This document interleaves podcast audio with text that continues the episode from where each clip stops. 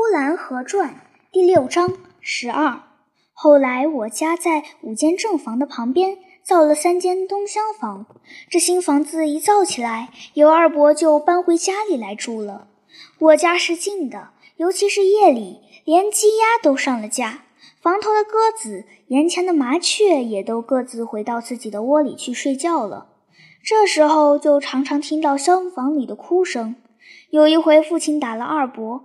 父亲三十多岁，尤二伯快六十岁了。他站起来就被父亲打倒下去，他再站起来又被父亲打倒下去。最后他站不起来了，他躺在院子里，他的鼻子也许是嘴还流了一些血。院子里一些看热闹的人都站得远远的，大黄狗也吓跑了，鸡也吓跑了。老厨子该收柴收柴，该担水担水。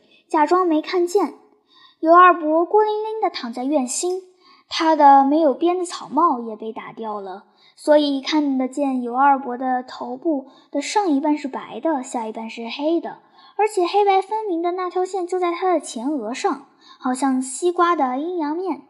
尤二伯就这样自己躺着，躺了许多时候，才有两个鸭子来啄散在尤二伯身边的一那些血。那两个鸭子，一个是花脖，一个是绿头顶。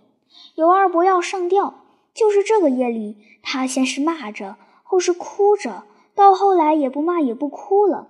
老厨子一声喊起，几乎是发现了什么怪物似的，大叫：“尤二爷上吊啦！尤二爷上吊啦！”祖父穿起衣裳来，带着我。等我们跑到厢房去一看，尤二伯不在了。老厨子在房子外面招呼着我们。我们一看，南房梢上挂了绳子，是黑夜，本来看不见，是老厨子打着灯笼，我们才看到的。南房梢上有一根两丈来高的横杆，绳子在那杆上脱脱落落地垂着。尤二伯在那里呢。等我们拿灯笼一照，才看见他坐在墙根边，好好的坐着。他没有哭，他也没有骂。等我再拿灯笼向他脸上一照，我看他用哭红了的小眼睛瞪了我一下。过了不久，尤二爷又跳井了，是在同院住的跳水的来报的信，又敲窗户又开门。我们跑到井边上一看，尤二伯没有在井里，而是坐在井外，而是离开井口五十步的安安稳稳的柴堆上。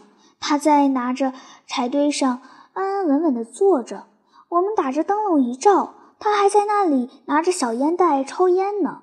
老厨子挑水的、粉房里漏粉的都来了，惊动了不少邻居。